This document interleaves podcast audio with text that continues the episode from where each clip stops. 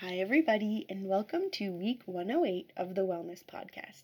This week's episode is called Change is Not Scary, focusing on right now versus focusing on the future. Okay, so this episode was inspired by this quote How we spend our days is how we spend our life.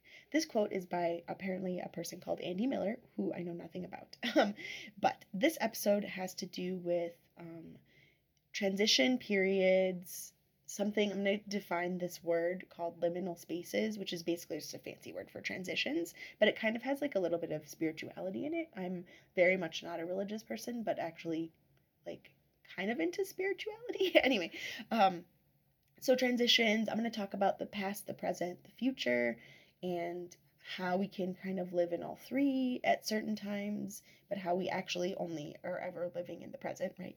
And I'm gonna give you an action item and try not to be too like spiritual and weird in this episode.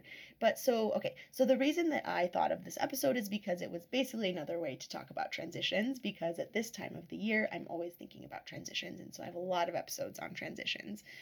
But I'm kind of thinking about it in a different way this year um, because I'm, I'm having so many transitions um, right now. So I am transitioning to summer. I'm in week 15 of 16 of our semester as a professor, and it'll be summer soon. So that's a that's a big transition for me. Um, I have a lot of students who are very like just like wonderful and um, like joyful and and I, I really care about them a lot and they're going to be leaving or they won't be my students anymore even if they're not graduating. And so this semester feels like a lot of endings for me. It always happens at the end of the year but for some reason i'm like particularly sad about it this year. Um i don't know why. And and then also like okay yeah i'm gonna get into liminal spaces in a minute. So then um i've been thinking about it also because my son um, has always had trouble with change, and so he's like leaving one grade and going to the next grade. And I never remember that being an issue for me. Like I was like, see you next year, everyone. But he always has a lot of trouble saying goodbye to teachers and everything. And then I've been telling him like the only thing that's consistent about life is that it always change always happens, right? Things always change.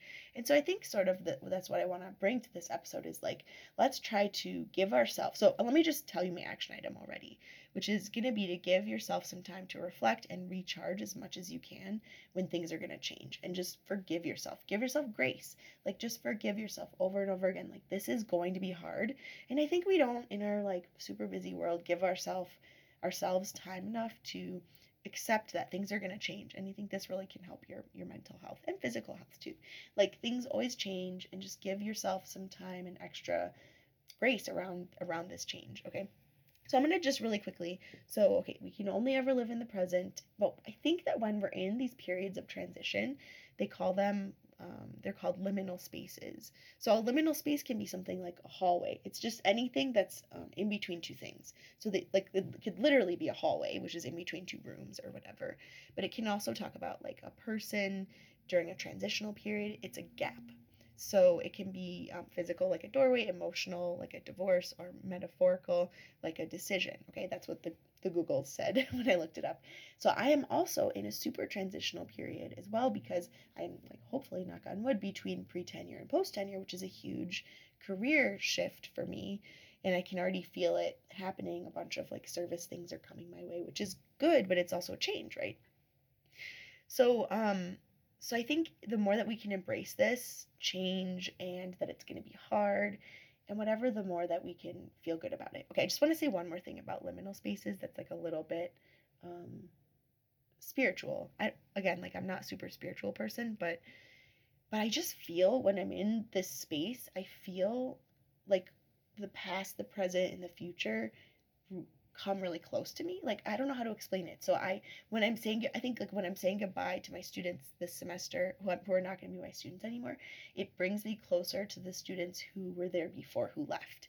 Like I can remember all of them really clearly from many many from like many years ago, from a couple of years ago, from the pandemic. Like I remember all of them and and so it's really interesting and then I also feel really close to the future. I can feel like what hopefully post tenure me is going to feel like it's such a weird thing but i think if you think about it maybe you can feel it too when things change i can like literally look outside my window and see the grass growing. I mean, not literally growing because it's growing slowly or whatever, but I can see the plants coming up. I can see the season changing. And so I can feel in the future like that the plants are going to be big. I can see that like my lilac bushes in my front yard are going to have flowers in a couple of days. So I it's like you can see the future, right? You can see what's going to happen. Um, I can feel like the summer coming and what I'm going to be doing. And that also makes it hard to kind of buckle down and focus right now. So that's when we need to come back and say, okay, we only ever live in the present, even though we can see past, present, and future all the time.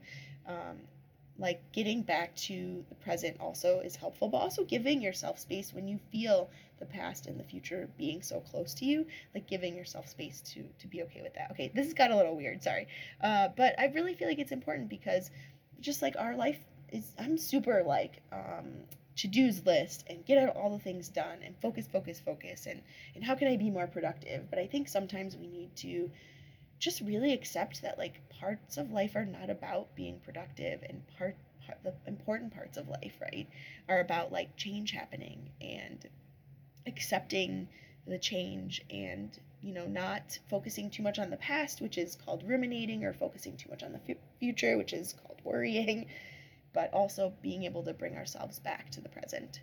So, okay, so again, my action item this week is going to be give yourself time to reflect, recharge as much as you can when you're in this transition period at any point in your life. You can come back to this. And then also, excuse me, like see how you can get yourself back to the present moment with like meditation, mindfulness. Now that I'm all, you know, day 60 of meditation, I can talk about how it's super great. Um, but it is, it's important to like ground yourself and, and get back into the present moment. All right, I hope that helps and doesn't sound like gibberish to anyone. Um, have a wonderful week and thanks for listening.